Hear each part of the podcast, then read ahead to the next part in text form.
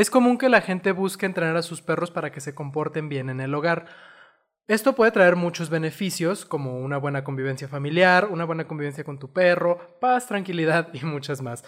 Pero ¿existe algo más allá de simplemente entrenar a mi perro para que se comporte? ¿Existe algo más que el perro pueda hacer?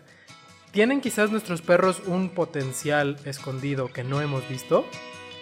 Descúbrelo en este capítulo de Ladridos al aire.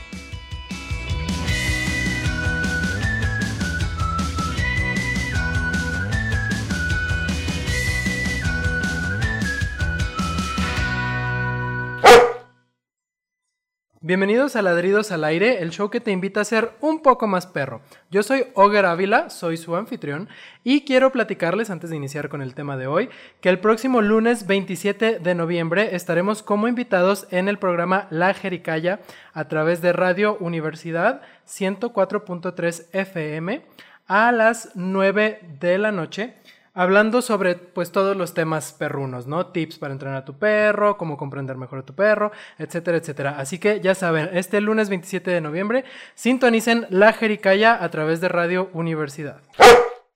Estamos aquí en el estudio con Katia Valdivia y Aldo Lugo. Ellos son entrenadores de Agility de la Ciudad de México y tenemos el gusto de tenerlos hoy aquí con nosotros. Bienvenidos, chicos. Hola, muchas gracias. gracias, a ustedes. por invitarnos. Gracias a ustedes por tomarse el, tiempo para, para, venir. Y pues yo creo que podríamos empezar con explicarle a, a nuestros radioescuchas qué es el Agility, ya que creo que a lo mejor muchos no conocen. Bueno, mira, el Agility es una disciplina canina que, que, surge en el año de 1968 como un deporte de exhibición para el show cross, que es el, show internacional más importante de, de más importante canino en, en el Reino Unido. Eh, aquí a México llega aproximadamente en el año 97, eh, donde se empiezan a hacer las primeras competencias de agility y en el año 99 eh, se, se, creó el primer reglamento oficial para la Federación Canófila eh, que fue este, respaldado por dos organizaciones internacionales que son la USDA, la United States eh, Agility Association y AKC, que es American Kennel Club.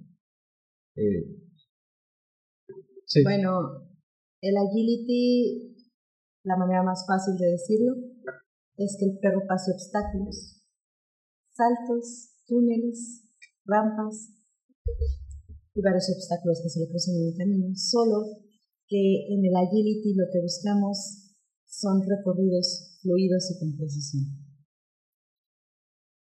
El agility en sí es un deporte que nos une con el perro en una comunicación totalmente corporal.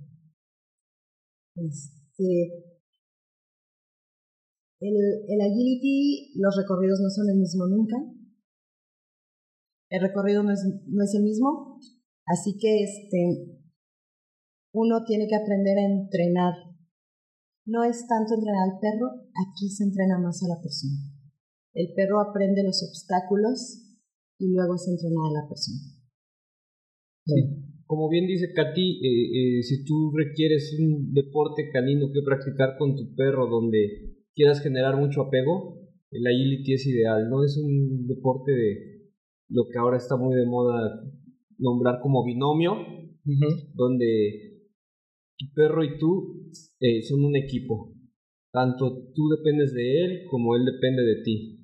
Es, es una forma de, de divertirte con tu perro y de hacer ejercicio a la vez. Claro, y como mencionaban, este, los obstáculos no siempre son los, bueno, más bien el, el, camino no siempre es el mismo, ¿no? Entonces tienen que llegar a este punto simbiótico, por así decirle, ¿no? De que, de que tú de lejos le puedas decir y él entienda y se vean y estén pendientes y, y que puedas a lo mejor anticipar un poquito, pero estar como a la par en ese, en ese sentido, ¿no? ¿Cómo, ¿Cómo sienten ustedes la relación con sus perros? A lo mejor como, como una comparación, ¿no? De antes de, entrenar agility y ahora que, que, tienen como esta relación deportiva, por así decirlo. Bueno, mira, la relación con el perro se genera un vínculo, un, vínculo muy grande, un enorme vínculo donde eh, tú llegas a comprender a tu perro de, tal manera que un gemido, eh, la forma distinta de rascarse o hasta la forma de mirarte te dan un indicativo para que para que tú tomes en cuenta que tu perro está teniendo determinado bueno o mal momento. en el agility lo que se llega a hacer es el, el apego tan fuerte, tanto de persona con perro como de perro a persona, que la conexión ya no es el lenguaje corporal, tanto del perro como tuyo. Es tan fácil de leer porque generas el vínculo preciso para saber si está bien o está mal el perro. O sea, tú puedes llegar a una fiesta y saber que hoy sé que no lo va a hacer. Y saltar, y no lo va a saltar. O puedes decir, hoy viene con toda la actitud y va a hacerlo genial.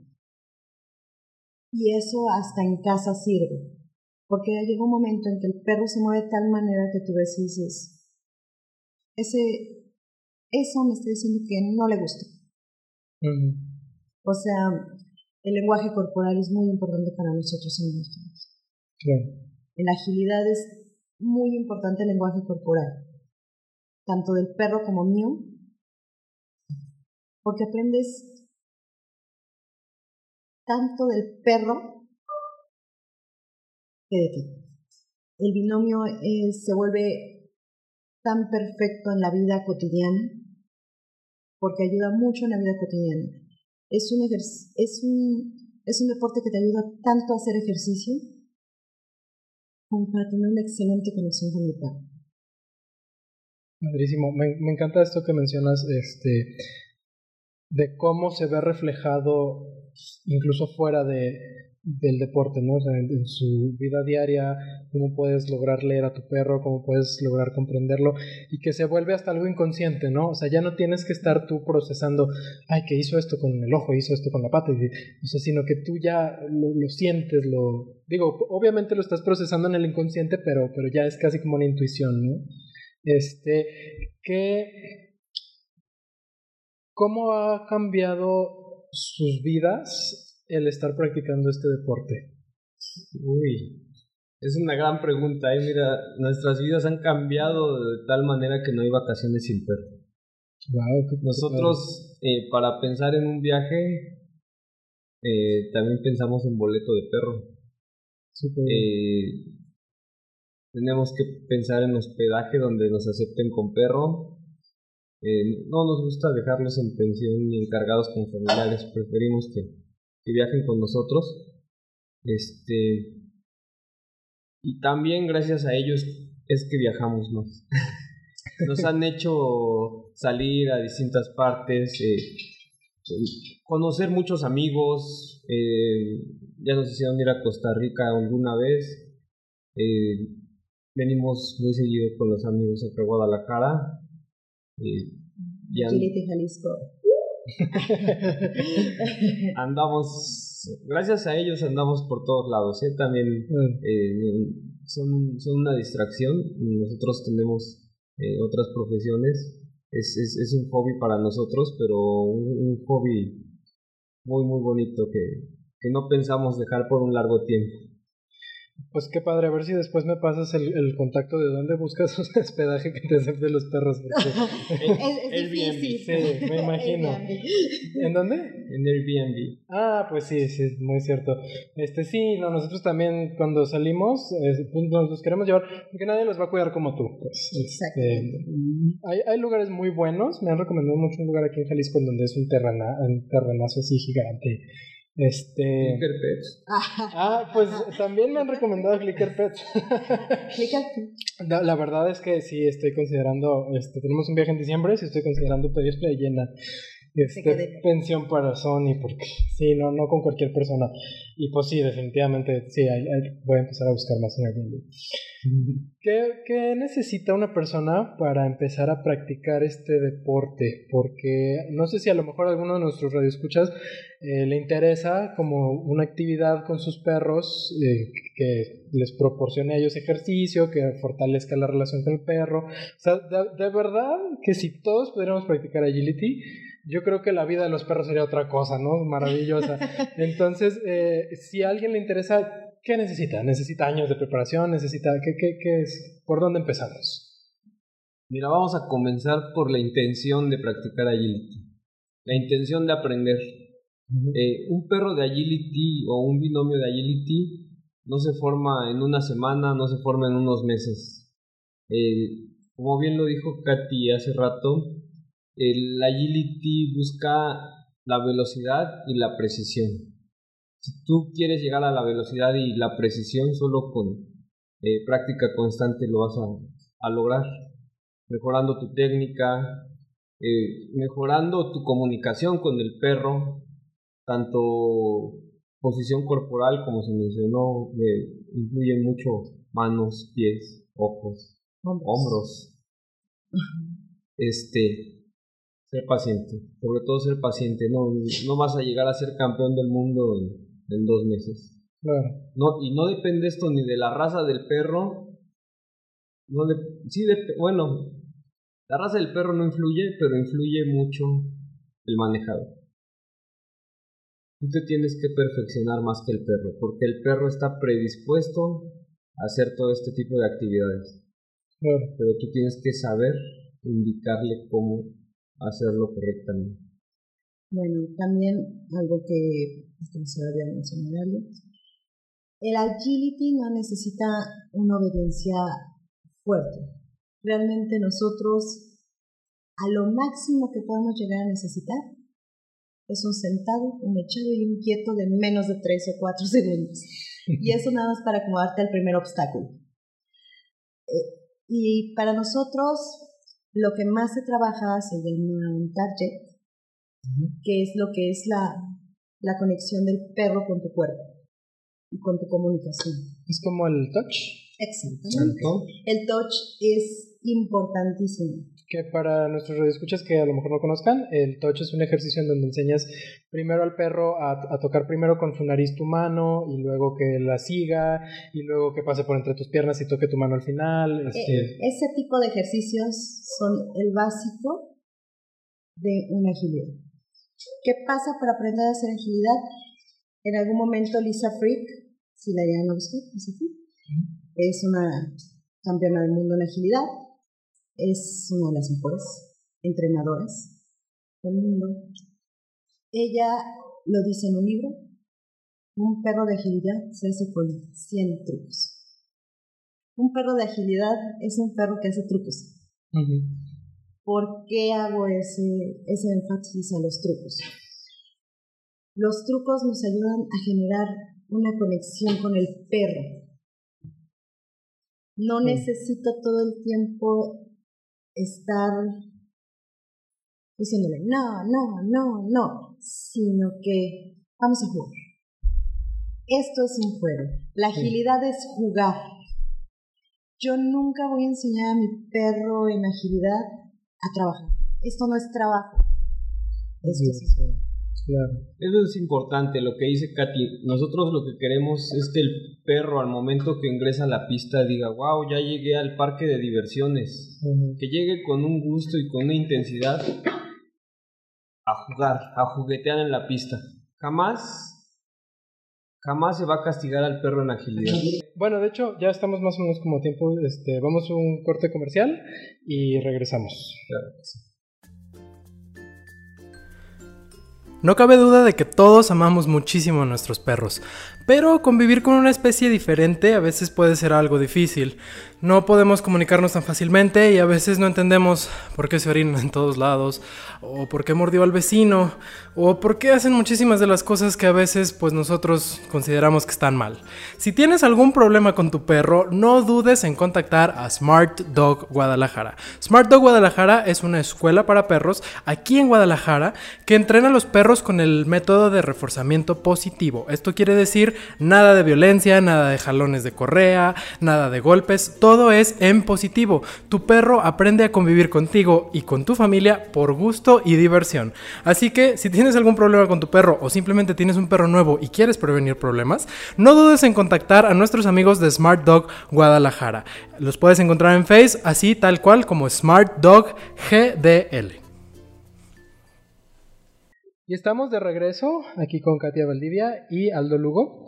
Y estamos platicando de agility. Me, me comentaban que para el perro esto tiene que ser un juego. O sea, no es trabajo, no es tedioso, es, es, es que padre, ¿no? Ya llegamos, vamos a jugar, ¿no? Así es, para el entrenamiento de agility utilizamos eh, distintos motivadores, eh, juguetes, eh, jaladeras, un poco de alimento. Todo el adiestramiento de agility debe ser siempre en positivo. Sí, no, no, no, no, no usamos técnicas de otro tipo porque este, nos vuelven a, a un perro que realiza la actividad por obligación, ah, se puede volver renuente, aburrido para el perro o se puede inclusive frustrar al perro. Y de aquí también se deriva la frustración del manejador. Eh, como te lo dije, al ser un, un deporte compartido, frustrar al manejador es, es, es, un, es un causal de, de un posible, de muchas posibles equivocaciones, de errores o inclusive de abandono del deporte. Claro, fíjate que este, yo a mis clientes casi siempre les, pues les dejo tarea, ¿no? Porque me interesa mucho que ellos ejecuten las cosas para que ellos lo vivan, ¿no? Este, gracias. Entonces, casi siempre les digo, si te frustras, déjalo. Déjalo, porque no vas a llegar a ningún lugar, vas a retroceder. Exactamente. Entonces creo que es, es, es, mucho de lo que comentan. Y me gustaría preguntarles, que, ¿cómo puedo identificar si mi perro a lo mejor tiene aptitudes para este, este deporte? ¿Qué hay en un perro de agilidad? es un perro hiperactivo. Necesitas un perro que lo veas que le hace falta ejercicio, aunque lo lleves... Hay perros que lo llevan dos, tres horas a jugar con la pelota y el perro no se cansa. ¿Qué pasa con un adiestramiento así? No es solo, no es solo físico, es mental. Claro es un adiestramiento completo. Tienes una obediencia, a pesar de todo, es una obediencia. O sea, tu perro no va en el mismo, no como en la obediencia normal, que el perro va de un lado nada más. Aquí va en todas las direcciones que tú quieras. Porque aparte, nuestra obediencia no lleva a correr en agilidad no se utiliza ninguna correa y nosotros no enseñamos con correa. Entonces, eso, eso hace una conexión tan importante entre el manejador y el perro que por eso es tan efectiva el entrenamiento de, de un perro con agilidad. Y, aquí vamos a, a, la pregunta que nos decías, ¿qué se necesita? De preferencia un espacio este, delimitado, no cerrado. Puedes hacerlo en un parque, pero siempre tratar de delimitar o, o, poner a, tu perro límites para que lo puedas practicar. Sí, no hacerlo en, en, la calle, cerca de donde tu perro se pueda ir a, hacia las avenidas, hacia los carros eh, es difícil encontrar espacios realmente adecuados para la práctica del agility con todos los obstáculos. Eh, eh, platicábamos con Jorge y contigo hace un momento de los posibles males de las de los parques caninos que que nosotros notamos que en tratar de hacer un bien lo hicieron mal porque no consultaron a alguna persona experta en, en, agility, simplemente pusieron rampas, pusieron saltos, pusieron por ahí algún slalom eh, con unas distancias enormes. Eh, para construir este tipo de pistas, aunque sean urbanas, se debe tomar en cuenta algún experto o alguien que, que les diga a los que hacen los parques caninos qué, qué mínimo de seguridad necesitan estos obstáculos. Eh, no, no puedes hacer obstáculos al, azar que, que, que, puedan terminar lastimando al perro. Sí, hay que, hay que conseguir a alguien que, o, o, recomendarles a alguien que, que, les indique la correcta medida, la correcta superficie y sobre todo el correcto, eh, digamos, el piso, el suelo. He llegado a ver este, rampas con, con piedra de tesontle, parece grava, este, y pues estas superficies realmente en vez de ayudar al perro lo van a lastimar. Claro, porque como comentan, pues esto es un deporte, ¿no? Y como todo deporte, involucra ergonomía, involucra, estás usando tu cuerpo, ¿no? Cualquier cosa que esté mal hecha eh, te puede, te puede lastimar. Este, ¿dónde? Bueno, sé que hay varios espacios en la República para, para agility, casi siempre pues cada estado tiene como sus, sus clubs. Eh, ¿cómo, ¿Cómo podemos buscar un espacio adecuado? Mira, en, en Jalisco tienen la suerte de que Gina, Jorge crearon Agility Jalisco. Este, nosotros estamos muy orgullosos porque nos sentimos parte de Agility Jalisco porque nosotros los hemos apoyado desde allá, desde México. Nosotros venimos de la Ciudad de México. En la Ciudad de México hay muchas, muchas escuelas de agilidad, tanto tanto de gente que no sabe bien de la agilidad como de, de gente que es novata en la agilidad, como de gente que sabe de la agilidad. Eh, en Jalisco, te digo, tenemos la suerte que Gina y George crearon Agility Jalisco y son gente que sabe. O sea, aquí tienen varias opciones, además de, de Clicker Pets. Nosotros apoyamos mucho el deporte porque vienen muchas escuelas lo que nosotros queremos es que este deporte crezca, más que nada porque es un deporte que en verdad les va a ayudar mucho a la gente a la comunicación con el perro. El lenguaje corporal es tan importante para conocer cualquier cosa. O sea, hasta entre personas nos conocemos por cómo nos erizamos, o sea, la cara que te hago, te veo feo, ¿no? Imagínate tener ese tipo de conexión con tu perro. Es maravilloso. Sí. Yo, yo les diría que busquen, además del espacio adecuado, eh, un manejador con experiencia. No vayan mucho, este, si ven una escuela donde les estén enseñando agility con correa, huyan. de verdad, ¿eh? no, no se acerquen. si, ven, si ven una escuela donde les están enseñando agility con, con collar de, de corrección, de estos de cadena, este también. Corran. Yo creo que cualquier escuela, no nomás de agility, si están usando collar de castigo, corran. Corran. Este, bueno, son, son métodos que, que, nosotros consideramos los más fáciles para enseñar. Claro. Pero no los eh, no, no son los que menos torturan. Claro. sí, nosotros a nosotros nos gusta jugar y disfrutar a, a nuestras mascotas. O sea, quizá ya llega un momento en que no los ves como mascotas, como dicen, los humanizo. Pero hay una humanización buena y una humanización mala. O sea, en algún momento yo sé que es un perro, lo dejo ser perro. Yo también llego a ser la consentidora, apapachadora. Eso es normal. Creo que toda la gente me llega un cariño tan fuerte ¿Qué, tenemos que hacer eso? y qué bueno que tocas el tema, porque cuando tuvimos aquí a, a, Jenna en el estudio, hablamos precisamente de la humanización, ¿no? Y, decía Jenna, ¿la humanización está mal? No, depende, ¿no? O sea, tú conoces a tu perro. Si tu perro no tolera los abrazos, entonces sí está mal. Pero si tu perro los tolera un poquito, digo, jamás le va a gustar. Pero si lo tolera un poquito, pues bueno, o sea, trata de hacerlo menos, pero no necesariamente podemos decir que es malo, ¿no? Y ahí hay, hay otras señales, ¿eh? Ahí existen otras señales. Nosotros tenemos un Jack Russell, una, una pequeña Jack Russell, y hay veces en que te acepta un abrazo pero hay veces en que te quita la cara y te dice, aléjate, así como cual un niño que, que siente tu barba y no te rasuraste, así como, ay, me pica tu barba y se hace a, un lado.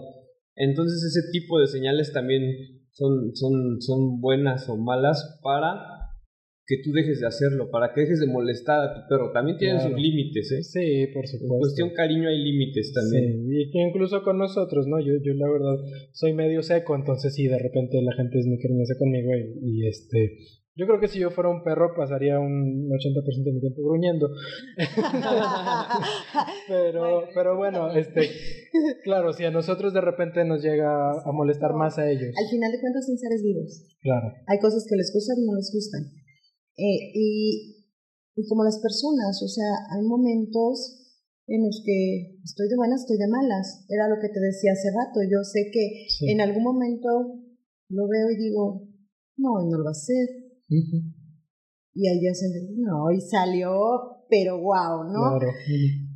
Pero ya esas señales las empiezas a conocer sobre todo.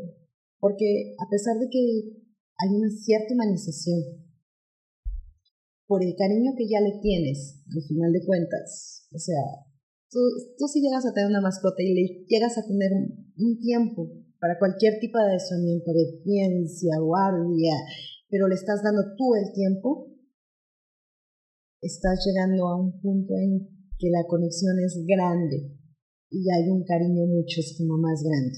Cierto, completamente de acuerdo. ¿Alguna vez eh, platicamos de esto? O sea, ¿para qué quieres un perro?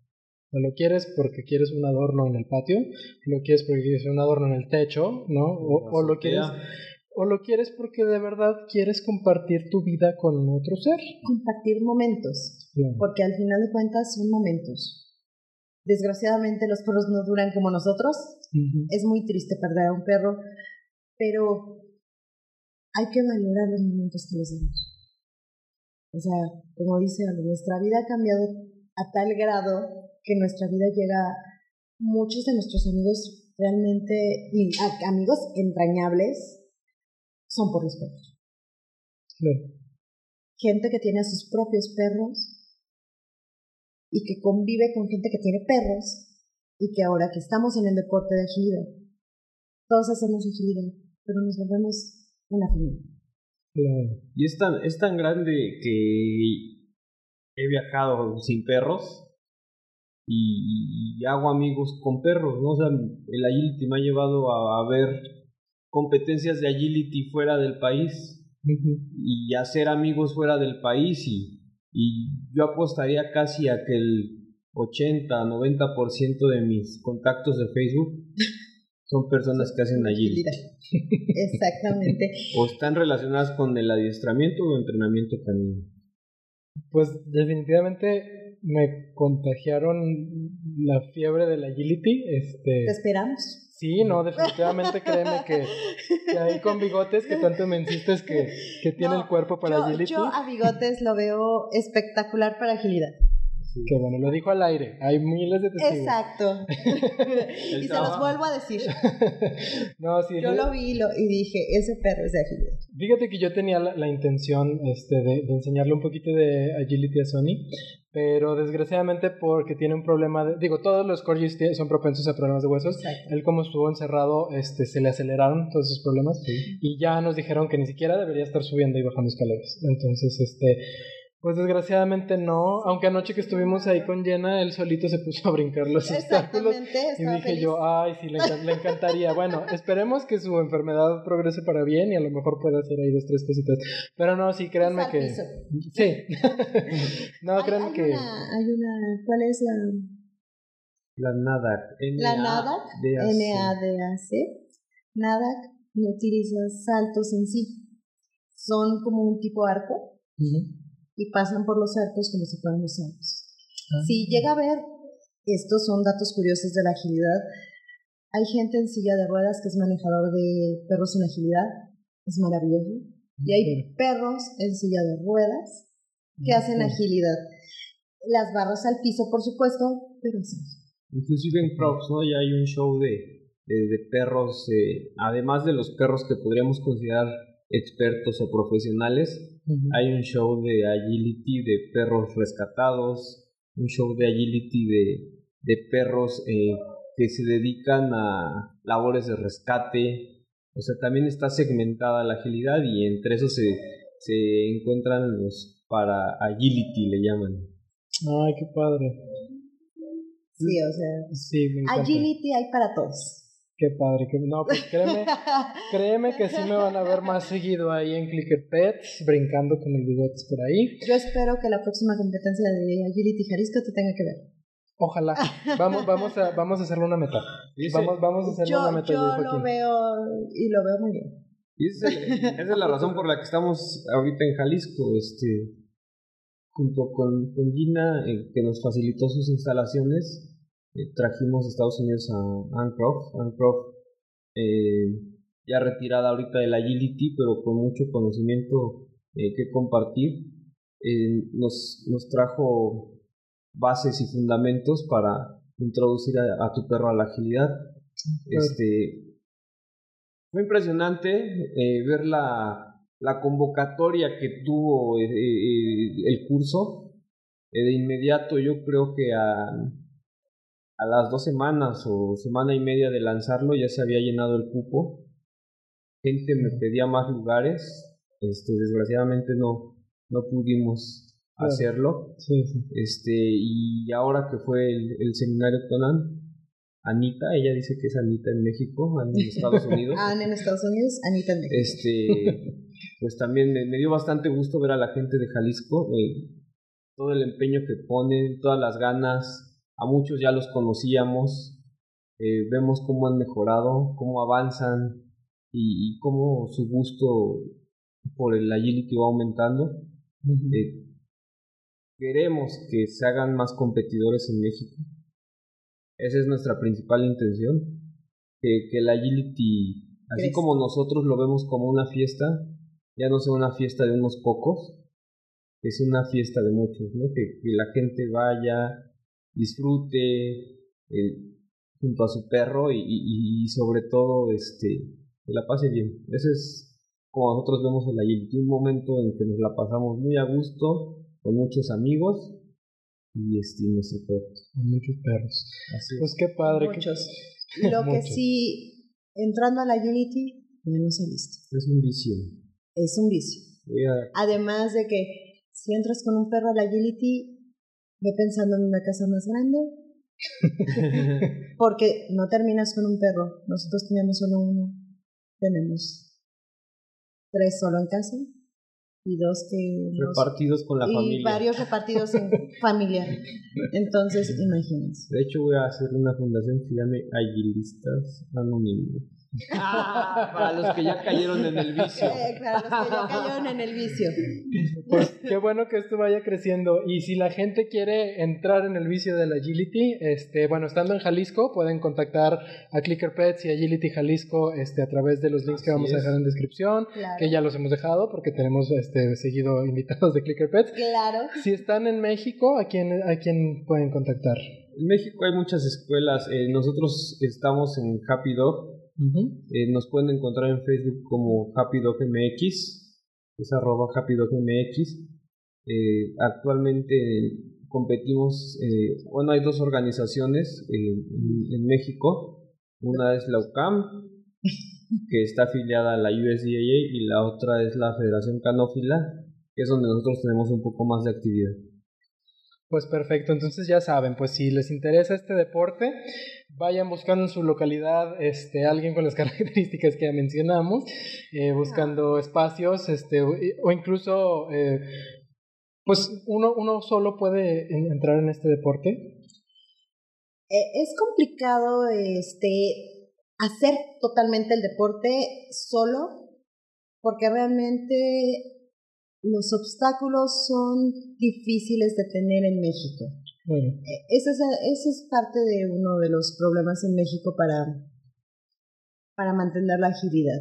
Es un deporte que se necesitan los obstáculos correctos y, y, la mayoría de los obstáculos son de Estados Unidos, en España, hacen sus propios obstáculos, pero también algunos que lo que es un salto se puede hacer fácilmente con PVC. Ahí está varios tutoriales para hacer los saltos. La, la, gran problemática sería lo que es un túnel o los contactos. Pero lo que se puede hacer, que se puede entrenar un salto, sí se puede. Que quizá no se pueda llegar solo solo nada más a ese, a ese grado de una, una competición o algo así, es complicado por la cuestión del, del gasto tan fuerte que es tener un tipo de instalación para hacer agilidad. Y que como mencionábamos es un deporte, ¿no? O sea, no puedes poner en riesgo la salud de tu, de tu perro. Así es. Por, por no tener el equipo adecuado. Es como en el fútbol buscan los mejores tacos, el, balón bien hecho, en la natación tienen que estar perfectamente los carriles, el agua en perfecta, perfecta temperatura, el traje de baño, O sea, es igual. Aquí, por eso no decimos que nosotros, ahí estamos, nosotros entrenamos. Perfecto, pues muchísimas gracias por haber venido al, programa, muchachos. Este, ya saben, Radio Escuchas, si les interesa este deporte, pues ya dijimos a quienes pueden contactar. Vamos a dejar todos los links por escrito. Muchísimas gracias por haber venido. Esperamos tenerlos de regreso pronto. Muchas gracias por habernos invitado. Muchas gracias por habernos invitado. Y si nos verás más porque tengo que ver a Bigotes Correr. Perfecto, entonces que sea una meta ya. Joaquín, necesito que apuntes que tenemos, tenemos que entrenar. bueno, pues muchísimas gracias por haber sintonizado esta edición de Ladridos al Aire. Esperamos verlos de regreso para nuestra siguiente edición. Que tengan muy buen día.